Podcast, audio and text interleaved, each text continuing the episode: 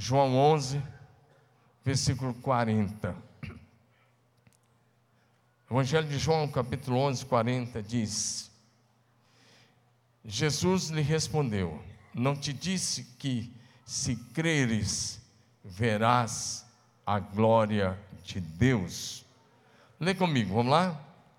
Jesus lhe respondeu: Não te disse que, se creres, verás a glória de Deus? Vamos orar. Pai, nós te louvamos pela tua doce e maravilhosa presença conosco. E nós oramos por um espírito de sabedoria e de revelação sobre cada um aqui. Mas nós oramos também por uma noite de milagres. Nós já declaramos no mundo espiritual e no mundo físico que essa é uma noite de milagres extraordinários, sobrenaturais, porque nós cremos na tua graça, no teu favor, na tua bondade, no teu amor e na tua misericórdia. E nós já repreendemos toda ação maligna neste lugar, e nas casas dos teus filhos, na família dos teus filhos, e já, nós já declaramos neste lugar o teu favor e a manifestação do céu neste lugar. Abençoamos todos os outros lugares de culto, todas as igrejas, abençoamos o teu povo reunido em teu nome, e nós declaramos a manifestação do Senhor em cada lugar. Te louvamos em nome de Jesus. Cumprimente seu vizinho do lado e fala: Você está num ambiente profético, um ambiente de milagres. Amém?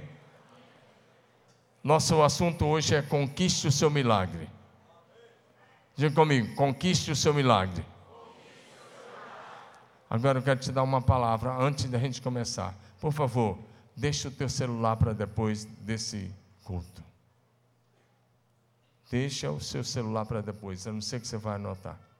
Porque a fé vem pelo ouvir e ouvir a palavra de Deus. A gente fica tão pouco tempo na casa de Deus, assim, uma hora e meia de culto, às vezes um pouquinho mais, você ainda está olhando isso. Então, se isso acontecer, com todo respeito, você está dependente disso aí, tem que quebrar isso daí em nome de Jesus. Quebrar não é o aparelho, é a dependência sua. Vamos para a palavra? Está comigo? Vamos lá, diga de novo: conquiste o seu milagre. O texto que lemos aconteceu na, na pequena vila de Betânia, próximo a Jerusalém. Era uma casa que Jesus gostava muito de estar a casa de Lázaro, Marta e Maria. E nesse período, Jesus estava pregando numa região que não era tão longe. E o Lázaro ficou doente. E essas duas irmãs mandaram uma mensagem para Jesus, dizendo: Jesus, o seu amigo Lázaro, aquele que você ama, está doente. Só que depois de receber a mensagem, Jesus ainda ficou quatro dias na região que ele estava pregando. E agora, quando Jesus estava entrando nessa cidadezinha, o texto vai dizer para nós que a Marta saiu ao encontro de Jesus. E ela, e ela olha para Jesus, ela diz assim: Se o Senhor estivesse aqui, meu irmão não teria morrido. Em outras palavras, ela está jogando a responsa estava jogando a responsabilidade da morte do irmão dela para Jesus. E talvez você já disse algo assim, ou pensou algo assim, se o Senhor tivesse feito, não teria acontecido. Na verdade, eu fico pensando que se Jesus quisesse, quisesse dar uma resposta à altura, mas Jesus nunca fez isso, graças a Deus, porque se ele quisesse dar uma resposta à altura, ele diria: se você tivesse exercitado da sua fé, seu irmão também não teria morrido. Porque é fácil a gente jogar para Jesus e não exercitar a nossa fé. Hoje nós vamos falar um pouco sobre isso. E aí Jesus olhou para ela e, e disse: Seu irmão vai ressuscitar. E ela acreditava em ressurreição, e ela disse: Eu sei, na ressurreição do último dia. Jesus disse: Não, é hoje. E aí, a partir desse momento é que Jesus disse essa frase que nós lemos: Se creres, verás a glória de Deus.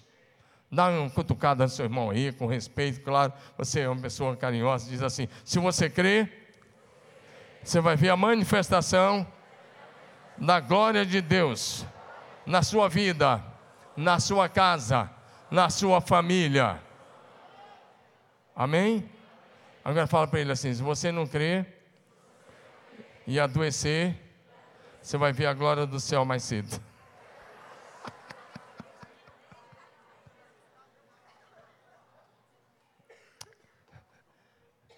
Quem não crê vai mais cedo. Quem não recebe o milagre morre mais cedo. Estou brincando com você. O nosso Deus é um Deus de milagres. E Ele tem prazer em abençoar seus filhos amados.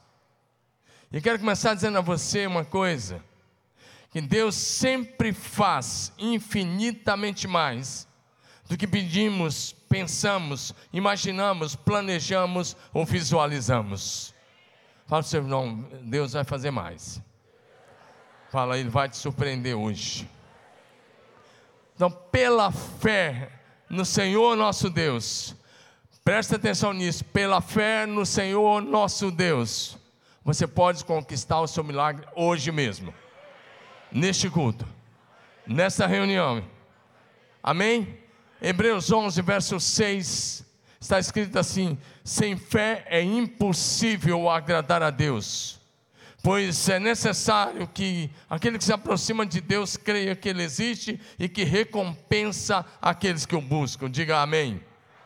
Então você está, mais uma vez repetindo, você está no lugar certo, com as pessoas certas, em um ambiente de adoração profética, de milagres extraordinários, sobrenaturais e na autoridade do nome de Jesus. Essa é a noite do seu milagre. Pergunta: você crê em milagres? Quem crê? Levanta a mão. Agora vai a segunda pergunta. Você está precisando de um milagre? Quantos estão aqui estão precisando de um milagre? Terceira pergunta: tem algum membro da sua família precisando de um milagre hoje? Praticamente todo mundo. Seja qual for a área. Hoje você também vai representar essa pessoa aqui. Você vai ver que é possível você representar e essa pessoa receber o um milagre lá onde ela está. Amém? Agora, diga de novo. Agora, vamos trazer para agora. Diga agora é a hora do seu milagre. Então, para exercitar a tua fé, eu vou te dar alguns exemplos bíblicos, e depois nós vamos orar. E se você crer, você vai ver a glória de Deus se manifestar. Amém? Primeiro lugar, persevere em oração pelo seu milagre. A primeira coisa é perseverar. Diga comigo, perseverar. Porque às vezes você começa a orar e já desiste. E nós somos chamados para perseverar. Eu quero olhar para uma mulher que todo mundo conhece a história, Ana, diga comigo, Ana. O marido dela chamava-se Elcana, e ele gostava muito, ele amava muito a sua esposa Ana. Naquela época, alguém, Algumas pessoas, em alguns lugares aí no Oriente Médio, alguns ainda fazem, com duas, três, quatro. Você não está autorizado pela Bíblia e nem pela lei brasileira a fazer isso. Você fala isso o quê? Poligamia. É que naquela época algumas pessoas de posse acabavam casando com duas. E o Elcana tinha duas. Agora o que acontece? Ele tinha a Penina e a Ana. Ele, a, e a Penina estava cheia de filhos. Ele teve muitos filhos com a Penina. Mas ele amava muito a Ana. E porque a Penina ela ficava oprimindo a Ana e criticando e zombando dela. E a Ana estava depressiva, triste. Ela já quase não se alimentava. E, mas mesmo assim tinha uma coisa interessante na Ana: é que ela não deixou de ir à casa do Senhor. Fala comigo, ali é sempre a casa do Senhor.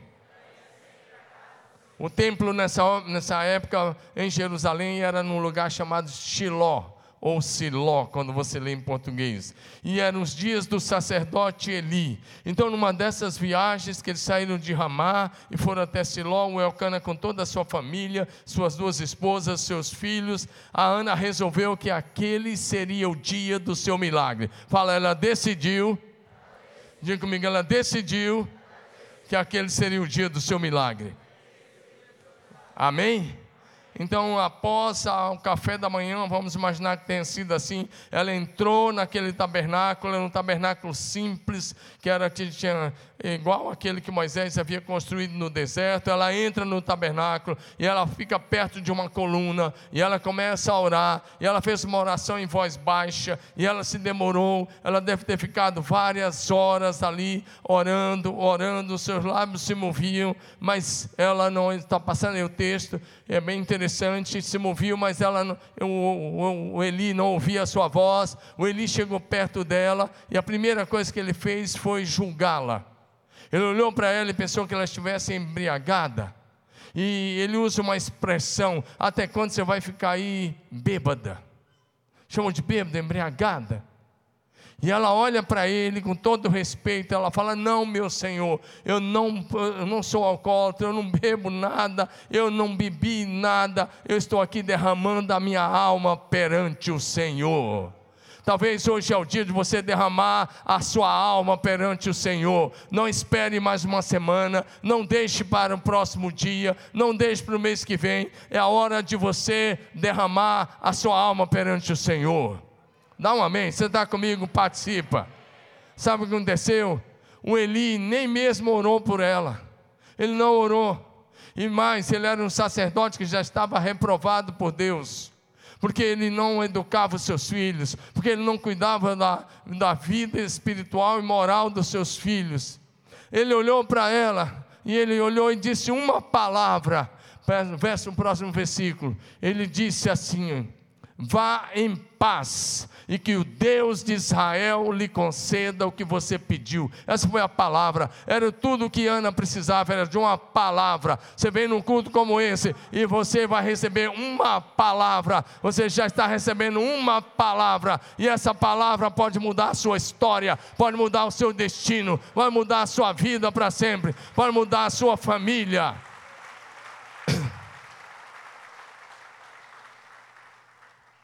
Para você entender, Ana estava pedindo um filho e Deus deu a ela um sacerdote, diga amém.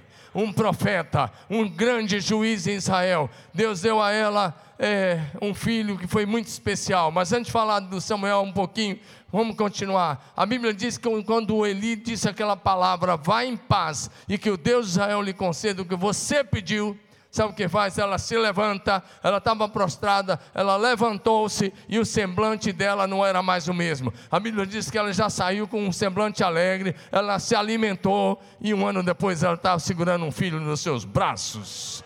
Dá um aleluia. Você vem num culto de, adoração ao Rei dos Reis, ao Senhor dos Senhores, ao Deus da glória, aquele que venceu o pecado, o inferno, a morte, aquele que ressuscitou ao terceiro dia, que o seu rosto é como o sol, como brilha na sua força. Hoje você vai sair daqui com seu semblante diferente.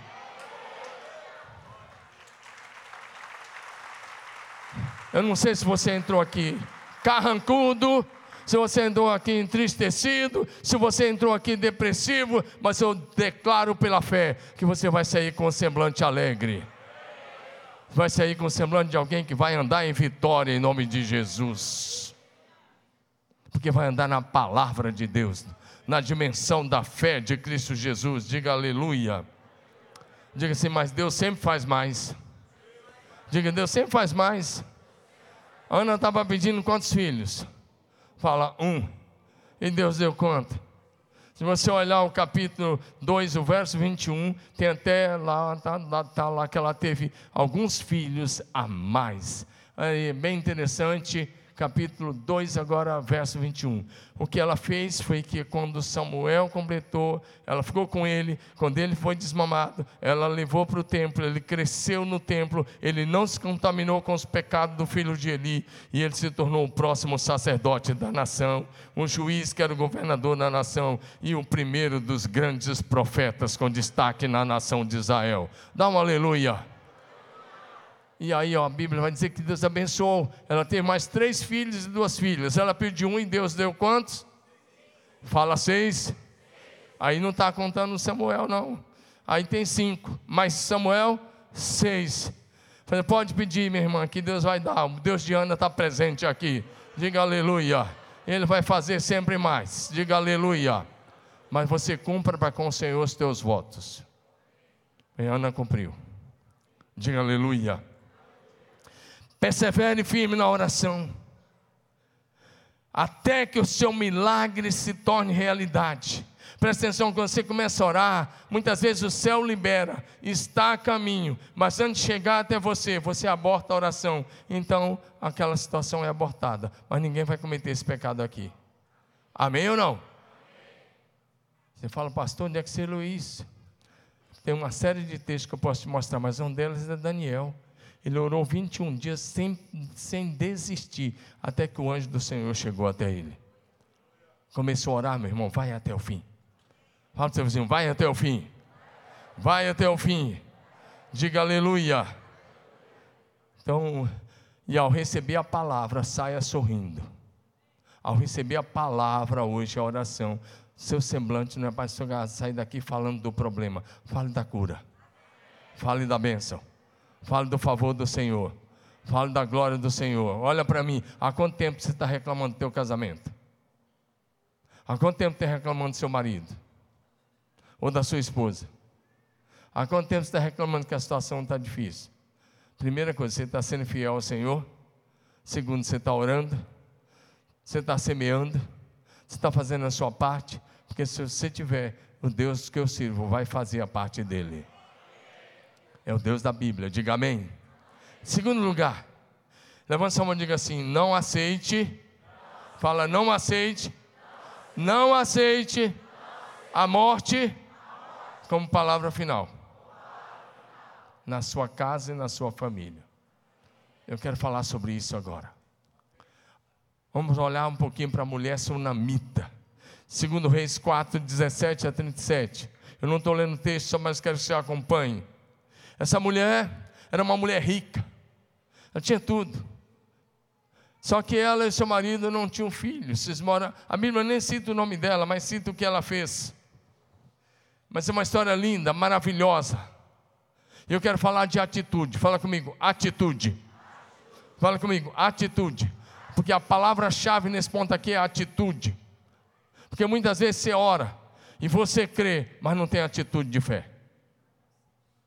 Isso é seríssimo, é gravíssimo. Vamos falar sobre isso. Vamos olhar para ver essa mulher. Ela estava lá, bem de vida, rica. A Bíblia diz que ela era mulher rica, seu marido. E ela, um, o profeta Eliseu passava por ali de vez em quando. E ela um dia falou para o seu marido: Esse homem que passa por aqui é um santo homem de Deus. Ela começou a observar e ela olhou o caráter, a integridade, a santidade, a fidelidade dele, a maneira como ele vivia, como ele falava. Ela disse: É um santo homem de Deus. Ela olha para o esposo e fala: Vamos construir um quarto no, na parte de cima da nossa casa. E quando ele passar por aqui, ele vai ficar hospedado nesse quarto. Vamos colocar uma cama, uma mesa, um candeeiro, deixar tudo certo. Na verdade, eles colocaram duas camas, porque Eliseu tinha um, um auxiliar e ele sempre ficava lá com ele. Mas presta atenção nisso, eles fizeram um investimento. Eliseu ficou tão grato, tão grato, porque o profeta andava a pé, passava pelas cidades, e tinha uns lugares que ele precisava parar, e uma pessoa fez isso para hospedar o profeta. Ele olha para ela um dia e fala: O que, que eu posso fazer por você? Ela fala: Estou tranquila, está tudo certo. Eu habito no meio do meu povo. Tem alguma coisa que eu possa pedir ao rei? Ela fala: Não, está tudo certo. Sabe que uma pessoa tem tudo? Aí o Geazi olhou para ele e disse: Ela não tem filhos. E Eliseu achou que ela precisava.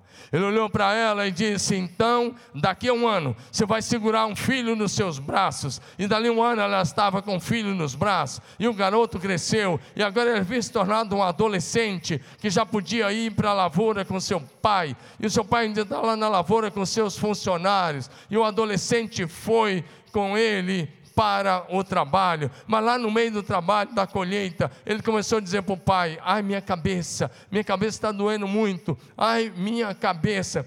Ele pediu um dos funcionários para levar o, o seu filho de volta. Ele chegou em casa e a Bíblia diz que ele se deitou no colo da sua mãe, ele reclamou da dor de cabeça e em seguida ele morreu. Ele morreu no colo dela. Imagina, você tinha um sonho de ter um filho. E aí o que acontece? Não é esse versículo ainda, é o 20, tá? Em seguida, o que acontece? O garoto morre. É como se o seu sonho tivesse morrido. Olha para cá, mãe. Se fosse você, o que você faria? Primeiro, na dor de cabeça, ele já tinha chamado o SAMU. Mas, talvez muita gente hoje, eu estava pensando sobre isso um dia desse. Eu estava pensando que lá atrás as pessoas oravam mais, porque não tinha tanta facilidade como hoje. Então, se alguém tivesse doente, a primeira coisa que você ia fazer era orar. É ou não é? Ou na sua crença antiga, talvez você ia rezar. Mas você ia procurar fazer alguma coisa. Mas essa mulher com certeza ela orou, mas se o garoto morreu no seu, no seu colo, e era meio-dia, o garoto morre. Sabe o que ela faz? Se seu filho morresse, o que, é que você faria? Você pegava o celular bem antes de falar, marido, corre para casa que o nosso filho está mal. Presta atenção. Então, não vou ensinar nenhuma doutrina errada, misericórdia. Mas tem vezes que você falar com gente que não tem fé, você perde a chance do milagre. Eu vou repetir. Às vezes, se você falar com gente que é racional demais, que não tem fé, você perde a chance de receber o um milagre. Ela sabia, ela conhecia o marido que ela tinha. Ela não falou com o marido que o filho tinha morrido. Ela pegou o filho morto, com esforço, subiu as escadas, deitou seu filho morto na cama do profeta, fechou a porta, esse fechou a porta é trancou a porta literal para ninguém entrar. E ela manda falar com o marido rapidamente. Ela diz: Eu preciso ir até o profeta. E o marido fala: Como? Numa época de você consultar o profeta. Ela não diz por quê. Ela diz: Eu preciso só de um animal. E eu quero crer até que foi outro animal, porque o pessoal faz piadinha com isso, né? Porque se você quer andar depressa, você não vai pegar um jumento. Né? empacar, né? E ela fala para o seu funcionário: sela uma jumenta. E ela diz para ele: Nós vamos, bem rápido, nós não vamos falar com ninguém. Eram 14 quilômetros. 14 quilômetros no passo de um jumento, é, meu querido, você vai levar umas duas horas. Agora o que acontece? Ela chega lá, e quando ela chega, ela está se aproximando. O profeta estava na porta da casa, ele olha e ele diz para o seu ajudante Geazi: Alguma coisa aconteceu na casa da sunamita e Deus não me falou. Deus não me revelou o que aconteceu. Agora preste atenção nas palavras dessa mulher. Lembra que eu falei que o milagre está na sua boca? Aprende com a sunamita dessa questão agora. O milagre está na sua boca. Diga comigo: o milagre está na minha boca. Porque o Geazi pergunta para ela: está tudo bem com teu marido? Ela fala: tudo bem. Está tudo bem com teu filho? E ela diz: tudo bem. Estava tudo bem, nada, mas olha a questão da fé. Ela diz pela fé: está tudo bem. E ele fala: está tudo bem com você? E ela diz: tudo bem. E ela diz: mas eu preciso falar com o profeta. Eliseu. Ela chega ao pé de Eliseu e ela se ajoelha, e ela se prostra, e ela disse assim para ele: Eu te pedi algum filho? O Eliseu olha para o Geazi e diz para ele: Corre e coloca o meu bastão sobre o garoto. E ela disse: Não, você vai lá. Porque se você não for, eu também não vou, você vai junto comigo. E o profeta Eliseu, então agora, ele sai da sua casa e ele vai muito rápido com essa mulher. Chegando lá, ele sobe. O Geazi tinha colocado o bastão, mas não tinha acontecido nada. O Eliseu ora anda pelo quarto, ora. Mas ele tinha aprendido com Elias, que era o seu discipulador, como que Elias havia ressuscitado o filho da mulher, lá onde ele havia se hospedado, daquela viúva. Então o Eliseu anda pelo quarto. Agora ele repete o que o seu discipulador tinha feito. Sabe o que ele fez? Se deitou sobre o garoto, colocou, a gente sabe que era um adolescente, porque ele colocou a boca sobre a boca, o nariz sobre o nariz, as mãos sobre as mãos, e ele se deitou, se levantou, orou, se deitou uma segunda vez, orou, fez a terceira vez, e na terceira vez a Bíblia diz que o garoto deu sete espirros, dá um glória a Jesus. Você está comigo? Perseverar na oração. Diga comigo, perseverar na oração. É bem interessante. Porque agora o que acontece? E aí o, o, o Eliseu entrega aquele garoto vivo para sua mãe. Mas ela não disse nem para o profeta: meu filho morreu. Quando o marido foi comunicado, o milagre já tinha acontecido. Dá um glória a Jesus, me ajuda aí, dá um glória a Jesus. Não vai esconder coisa do seu cônjuge, não estou dizendo isso. Mas é que tem momentos que você tem que falar com gente de fé. Porque se você fala com gente que não tem fé, ele fala: não, já acabou mesmo. Porque se falasse com o marido antes, ele ia dizer: vamos sepultar. Vamos cavar a sepultura e sepultar. Ela tranca a porta e fala: Não, eu vou atrás do meu milagre. Por isso que é conquiste o seu milagre. Olha para mim, você está entendendo? Conquiste o seu milagre. Seja ele financeiro, seja no teu casamento, seja na tua saúde, seja na tua família, seja na tua empresa, corre atrás, conquiste o teu milagre. Essa mulher andou 14 quilômetros, voltou 14 quilômetros e conquistou o milagre para a glória de Deus. Dá um amém aí no seu lugar. É preciso que eu e você tenhamos esse tipo de atitude. Porque eu falei que a atitude, diga comigo, a atitude. Não adianta você vir aqui e falar, eu creio, e sai pela porta do meu jeito que entrou. Se você não tiver atitude, sabe o que vai acontecer? Você vai sofrer muito. Você vai ficar dizendo o tempo todo você crê. Presta atenção, olha para cá. Aqui é rápido, nós já vamos orar. Daqui um pouquinho já vamos orar. Atitude, comigo, atitude um senhor que deve ter ido bem jovem para o lado do tanque Bethesda. Ele ficou lá 38 anos. 38 anos sentado, 38 anos deitado na maca, 38 anos. Porque eles criam que de quando em quando o anjo descia e movia as águas, e o primeiro que entrasse era curado. Ele ficou lá 38 anos, porque ele nunca teve coragem nem de rolar para dentro do poço. Dizem que era crendice essa história dos judeus, mas o certo que acontecia alguma coisa lá. E aí Jesus chegou para ele: Você quer ser curado? Ele fala: Não tem ninguém que me joga lá. Para de botar a responsabilidade do milagre no outro. O milagre está com você, está na sua boca. Diga: Está na minha boca. Aí Jesus disse: Levanta, toma o seu leito e anda. Dizer, diga, levanta. Fala comigo, levanta. É uma atitude, levantar uma atitude, se colocar de pé pela fé. E Deus, Jesus disse: ande como uma pessoa curada a partir desse momento. Dá um glória a Jesus.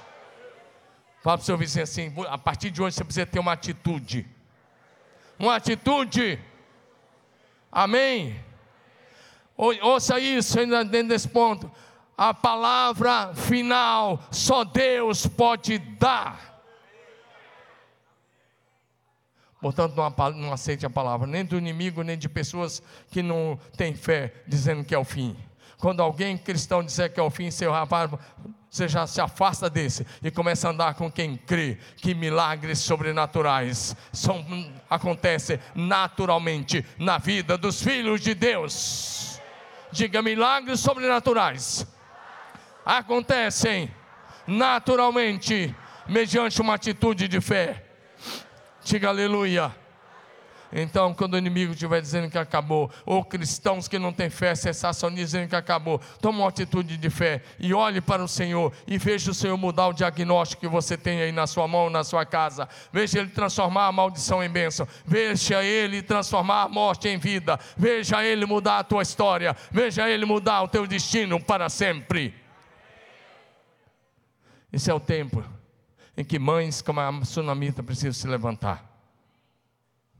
O inimigo está dizendo para muitos de vocês que o filho está na droga, não tem mais jeito. Se levante e lute. Seja uma leoa para lutar pelo seu filho, mamãe. Pai, pai, seja um leão a lutar pelo seu filho. Não, não é o fim. Basta que Jesus entra. Basta uma palavra de Jesus. Basta que Jesus entre lá. E você é responsável para promover esse milagre na vida do seu filho.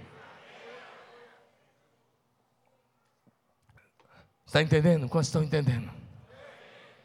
Essa mãe não aceitou nem a morte. Ela foi atrás. E seu filho viveu. E viveu por muitos anos. Lá na frente a Bíblia vai mencioná-lo de novo. Ele já adulto, testemunhando diante do rei o que, que Deus tinha feito na vida dele. Dá um amém no seu lugar. Esse é o tempo de pais cristãos, em nome de Jesus, pela fé, se posicionarem, discipular os seus filhos e ensiná-los que eles devem, no caminho que eles devem andar. Mas é preciso cuidar também da saúde emocional dos seus filhos, da saúde psicológica, mas é preciso cuidar da vida moral e espiritual dos seus filhos. Amém ou não? Está acontecendo coisa nas escolas, que você tem filho pequeno, fique bem atento. Só mais dois exemplos e a gente passa a régua aqui hoje à noite. Dá um amém? Diga glória a Jesus. Deixa eu ver se é dois mesmo. Se não foi dois, é porque é três. É dois. Amém? É três. A gente passa a régua. É muito rápido agora. Fala comigo, rei Ezequias. Fala comigo, rei Ezequias. Ele era um homem muito bom, um rei muito dez, fantástico. Ele foi muito bem em grande parte do seu reinado em Judá. E aí a Bíblia diz que ele estava enfermo e era uma situação que ele estava de cama. Ele nem mesmo se levantava mais daquela cama. Ele estava com uma úlcera que estava exposta. E ele estava lá bem, numa situação assim muito difícil mal mesmo. E aí Deus mandou para o grande profeta Isaías. Sabe o, o livro de Isaías está aí, o grande profeta Isaías, esse homem fantástico. Deus mandou Isaías com uma mensagem desanimadora para o rei. Né? Sabe aquela coisa quando Deus diz, vai lá e fala isso? É uma mensagem difícil. Isaías era amigo dele. Isaías foi lá. Por favor, coloca o texto, já está aí, obrigado, vamos junto. E aí Isaías foi lá e disse: Assim diz o Senhor Deus Coloca a sua casa em ordem, porque você morrerá, morrerá e não viverá. Pois já tinha dito a primeira vez, ainda repetiu: você vai morrer, morrerás e não viverás. Imagina ouvir isso do profeta Isaías. E o profeta Isaías deu essa palavra, virou as costas e saiu. Presta atenção, mas Ezequias não aceitou a palavra. Presta atenção, olha para mim. Quem tinha mandado Isaías era Deus. Isaías não foi em nome de um médico. Isaías não foi no nome dele. Ele foi em nome do Senhor Deus. Isaías disse: Assim diz o Senhor. Pode colocar o texto no verso 1 de novo. Assim diz o Senhor, era a palavra de Deus. Ei, olha para mim. Deus pode mudar a própria sentença que Ele estabeleceu sobre a sua vida. Não sei se você está me entendendo. Até a sentença que o próprio Deus estabeleceu sobre a sua vida, Ele pode mudar mediante a tua oração, com um coração quebrantado e contrito. Porque agora Ezequias começa a fazer faz duas coisas: ele ora e chora. Ele ora e chora. Fala assim: tem momento? Fala comigo. Tem momento de orar e se quebrantar na presença de Deus. Porque Deus não ouve orgulhosos e nem arrogantes, nem altivos. Deus ouve gente quebrantada. Deus não é seu funcionário, não é seu empregado. Ele é o soberano. Se ajoelhe diante dele se humilhe diante dele, se quebrante diante dele, confesse os seus pecados a ele, acerta a sua vida com ele. Então, quem sabe o favor dele te alcança. Amém? Porque está tá cheio de gente que achando que o oh, Deus é o gênio da lâmpada, que você faz alguma coisinha e o gênio da lâmpada, lâmpada aparece e faz o que você quer, ou oh, Deus é seu funcionário, nenhuma da coisa e nem outra. Ele é o soberano, que habita no alto e sublime trono mas se importa com gente como eu e como você. E ama gente como eu e você. Dá um amém no seu lugar. Isaías, Ezequias, então, ele ora e ele chora. E o, e o, o Isaías tinha ido embora, agora está saindo lá da frente já do pátio, e o Espírito Santo vem, porque o profeta está alinhado com o Espírito Santo, está alinhado com o céu, está ouvindo o céu a todo instante. Ele está saindo, o Espírito Santo vem com ele, vai e diz: volta Acabei de mudar a sentença de morte do Ezequias. Fala assim: Deus muda a sentença de morte. Tem várias pessoas aqui nesse auditório que Deus já mudou a sentença de morte. Você sabe, e eu sei de alguns também. Amém ou não? É amém ou não? Então seja grato pelo que Deus fez na sua vida. Deus diz: volta lá e fala com Ezequias, príncipe do meu povo. Eu vou curá-lo. E diz para ele que é para contar hoje, amanhã e depois de amanhã porque no terceiro dia ele vai subir à casa do Senhor, ele vai adorar. Presta atenção, quando Deus te cura, é para que você volte a adorar o Senhor, é para que você celebre, é para que você testemunhe, é para que as pessoas saibam. Esse testemunho está aí para edificar a minha vida e a sua vida, e para você não aceitar nem mesmo a sentença de morte sobre a sua vida, mas orar para que Deus mude a sentença de morte em bênção de vida.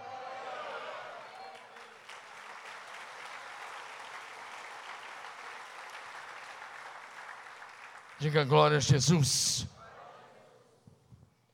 Isaías voltou e disse: Assim diz o Senhor: Ele vai te curar.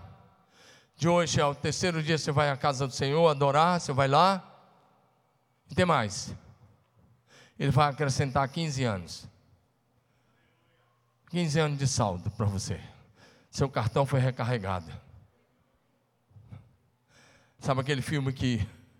Esqueci o nome do filme que o cara colocava, tinha no braço, a, contra o tempo. E o cara tinha uns pontuação, o ponto ia acabando, o cara ia ficava louco, acabava a pontuação, batia as botas. E já, o Senhor disse para ele: 15 anos. Para quem ia morrer naqueles dias, 15 anos tá bom, tá? Olha para cá. Mas foi porque ele orou. Diga, ele orou. Diga, ele orou, se quebrantou. E quando isso acontece, diga, quando isso acontece, Deus ouve, Deus responde e Deus faz mais. Diga aleluia. O Deus de quem nós somos e a quem servimos é poderoso para transformar hoje, hoje, a tua doença em saúde.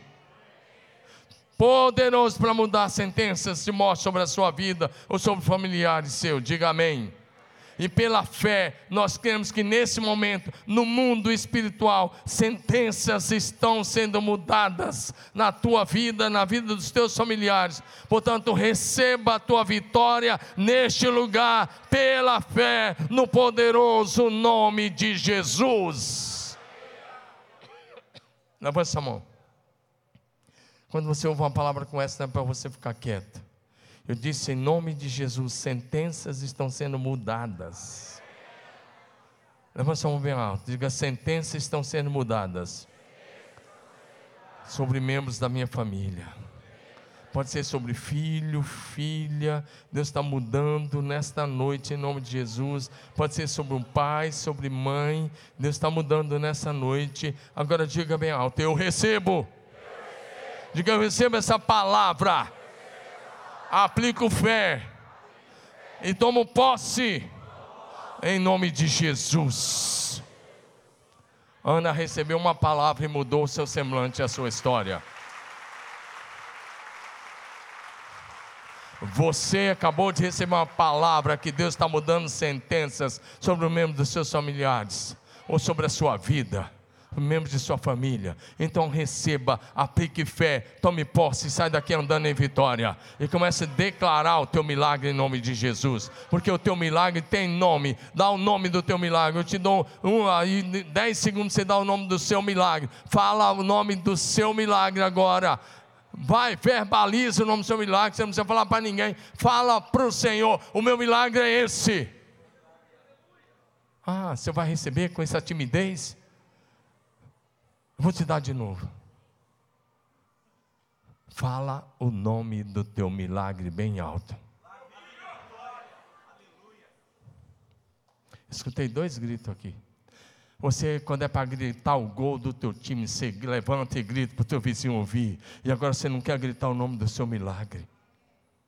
Como é que você vai receber? Que fé é essa? Vou te dar mais uma chance. Um, dois, três. Declaro bem alto o nome do seu milagre.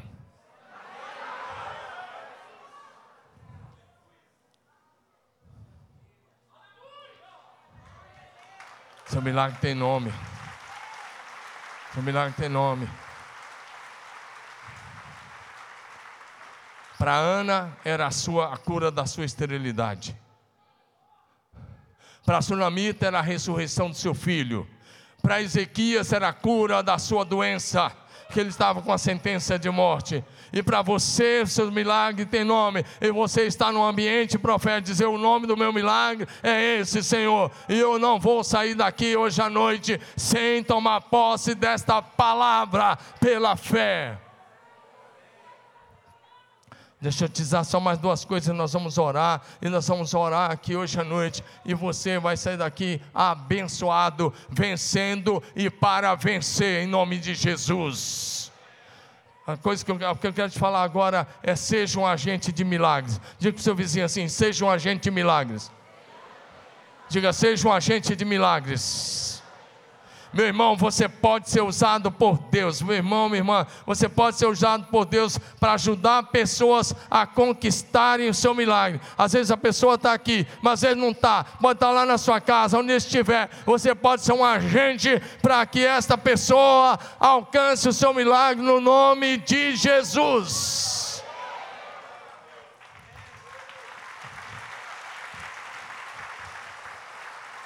Deixa eu te dar dois exemplos. Preciso te dar dois exemplos. Quatro homens leprosos. Fala, eu falei leprosos, não, diga assim. Os quatro homens. Esquece o leproso, diga assim. Os quatro homens que levaram um paralítico até onde Jesus estava. Jesus estava na cidade de Cafarnaum, na Galileia. E quando Jesus estava lá, em Cafarnaum, na Galileia, havia um homem paralítico, tetraplégico, Jesus estava pregando numa casa, a casa estava abarrotada, lotada, tinha gente do lado de fora, do lado de dentro, em todos os lugares. Quatro amigos, diga quatro amigos, olha para mim, não, deixa, não despeça agora não, olha para cá, a palavra está sendo pregada aqui, olha para mim. Diga assim: quatro amigos decidiram mudar a história de um paralítico. Quatro amigos decidiram mudar a história de um tetraplégico. Eles pegaram a maca. Cada um pegou num, num lado. Quatro, só que chega lá tinha um obstáculo. Muitas vezes, o inimigo vai criar um obstáculo para que você não atinja o que Deus quer que você alcance. Vai criar um obstáculo para que você não alcance o seu milagre. E agora era uma multidão que estava ali, mas ninguém abria caminho. Todo mundo tinha alcançado seu espaço, sabe aquele negócio? Você pega um ônibus cheio. Não sei se você já andou de ônibus, aqui no interior quase não tem isso, de pegar esses ônibus tão lotados, mas ah, eu, já morei um período da minha vida lá atrás, em Brasília. Tinha dia que o ônibus estava tão cheio, tão cheio para o trabalho, que se você levantasse o pé, tinha dificuldade de botar de volta. E, e tão cheio, é verdade, muito cheio, parecia sardinha. O Edmilson passou muito por isso, sabe o que eu estou falando? Morava em Taguatinga, trabalhava lá. Agora, presta atenção é, nisso daí. Eu já peguei muito esses ônibus assim. Peguei muito em Curitiba também, porque quando eu comecei o ministério eu andava de Mercedes-Benz. Motorista particular, tinha um ajudante e dava carona para umas 50, 60, 70, 80 pessoas juntas. Mercedes-Benz era a marca do ônibus, querido. Você não confundir. Assim que nós começamos em Curitiba por vários anos. Agora presta atenção. É, e estava assim, a rua e a casa. E ninguém queria ceder espaço. E eu fico pensando que um deles teve a belíssima ideia. Vamos abrir o telhado. Bom, primeiro tem que arrumar uma escada. Arruma uma escada. Um cara sobe lá. Abrir o telhado até vai, mas não era qualquer buraco. Tem que passar uma maca. Tamanho de uma cama. Tem que passar uma maca. Tem mais. Aí tem que quebrar o estuque. De repente a galera que estava lá dentro começa a cair pó, era estuque quebrando. E eles abrem um buraco. Isso significava que no outro dia que tinha que consertar a casa daquele homem. E eles abrem. E eles têm uma maca começa a descer. E ela desce bem na frente de Jesus. Olha para cá. Quando aquela maca desceu na frente de Jesus, o texto está aí diante de você. Jesus não deu atenção primeiro ao paralítico, ele olhou para os quatro que estão em cima do telhado, porque o texto vai dizer: vendo a fé deles. Aquele homem não foi curado pela fé que ele tinha, ele foi curado pela fé dos seus quatro amigos. Vai ter um momento na sua célula, na sua casa, que você é a sua fé que Deus vai usar para libertar, para curar, para salvar, para restaurar, para levantar pessoas. É a sua fé, é você, meu irmão.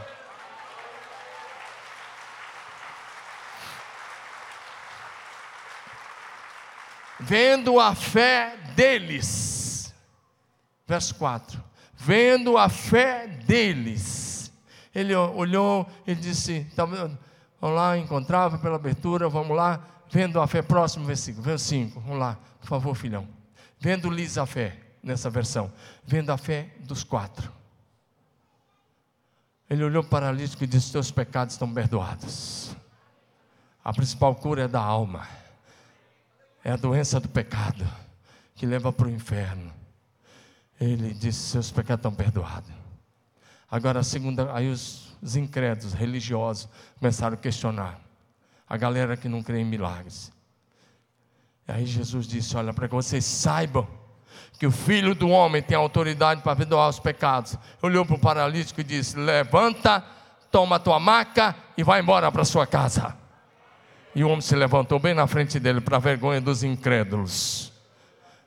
Dentro de casa tinha gente ouvindo Jesus, cheio de gente incrédula. Mas em cima do telhado tinha quatro homens de fé. Dá um aleluia no seu lugar.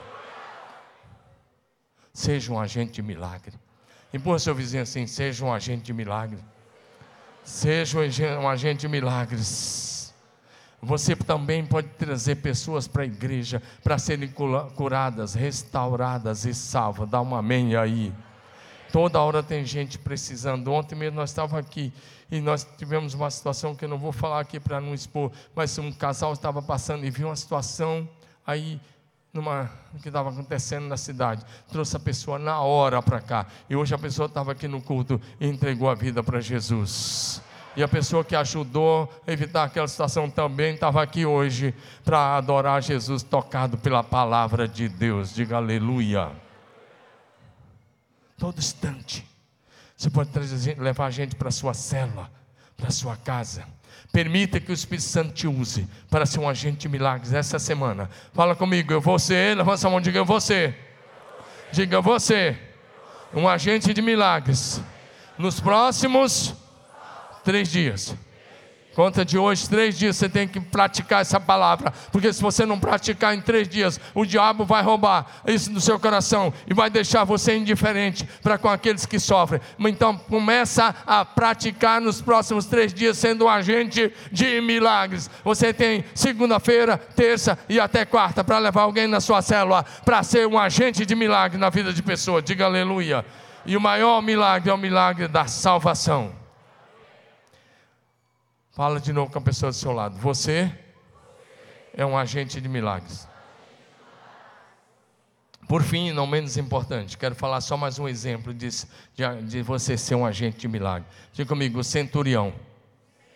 Centurião era um romano, não era judeu. Ele era um italiano que a, o, como você sabe, o mundo romano, ou a Roma antiga, dominava grande parte do mundo da época. Foi um império grande e longo. E esse centurião cuidava ali da, desculpe, da ordem, da segurança da cidade de Cafarnaum. Presta atenção, porque esse aqui tem uma, um, uma coisa importante. Quantos de vocês aqui têm funcionários? Levanta a mão. Você tem algum funcionário, ou na sua casa, ou alguém. Levanta a mão se tem algum funcionário. Você é patrão de alguém, patroa de alguém, levanta a mão. Você está preocupado com a salvação da pessoa que te serve? Vou repetir. Você está preocupado com o bem-estar dela, com a salvação dela? Olha para cá. Esse centurião, ele tinha um funcionário. E esse funcionário estava em casa. Está o texto de você ele foi até Jesus implorando, pode colocando. Ele disse: O meu servo, ou seja, o meu funcionário, está na minha casa de cama, paralítico e sofrendo horrivelmente. Sabe o que ele disse?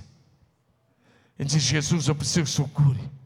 Agora o texto é interessante, porque Jesus olha para aquele homem e diz: Eu vou lá, eu vou curar o seu funcionário.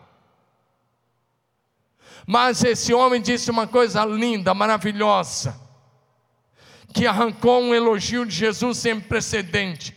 Ele diz: Eu não sou digno de recebê-lo em minha casa. Basta uma palavra e o meu servo será curado. Diga aleluia.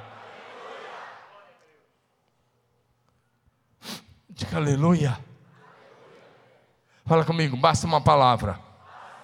Diga uma palavra de Jesus. É suficiente.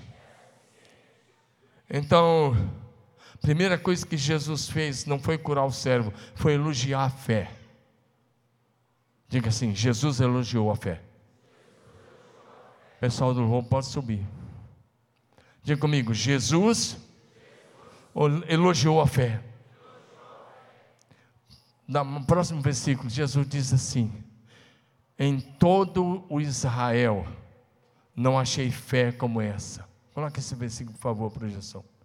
Jesus está dizendo: Eu andei por todo Israel, não encontrei nenhum judeu Próximo versículo, tá, filho?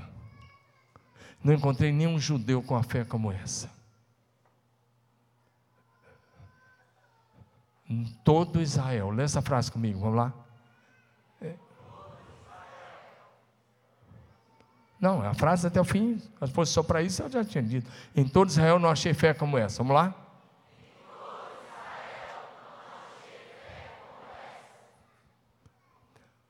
Gostaria muito que você tivesse uma fé tão forte como desse centurião. Que Jesus olhasse para você hoje e falasse: em toda a Marília, não achei uma fé como essa. Que a gente de fé conquista o milagre.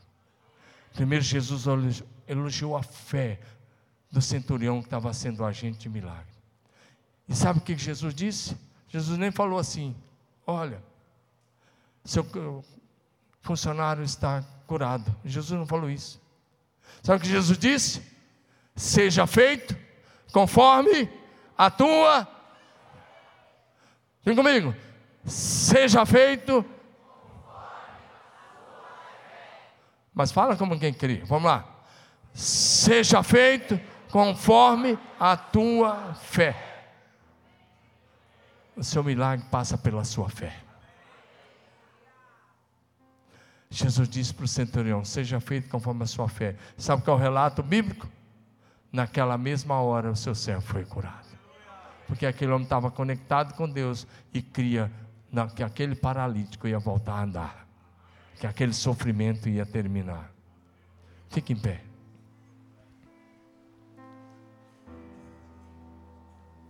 Preste atenção. Nós falamos sobre isso aqui, eu não vim contar história. Esses relatos é para inspirar a sua fé. Eu só quero inspirar. Só quero influenciar você. Rapidinho que nós enumeramos algumas coisas do Velho Testamento. E algumas coisas do Novo Testamento. E a palavra do Senhor hoje é: vai ser feita conforme a sua fé. Ana derramou seu coração perante o Senhor. Ezequias orou e chorou diante do Senhor lá do seu quarto.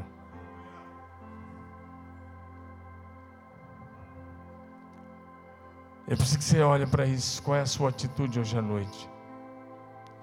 A mulher sonamita tem uma atitude incrível de caminhar 14 quilômetros, de lutar pelo seu milagre, de perseverar de não comunicar a ninguém dentro da sua casa o que estava acontecendo, mas de buscar a ajuda de quem podia orar por ela, pelo filho dela.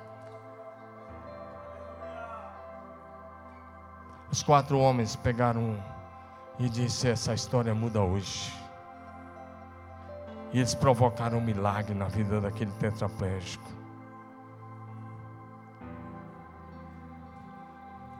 Esse centurião lutou pelo seu funcionário. E Deus curou à distância. À distância. À distância. Na pessoa, Jesus só liberou uma palavra.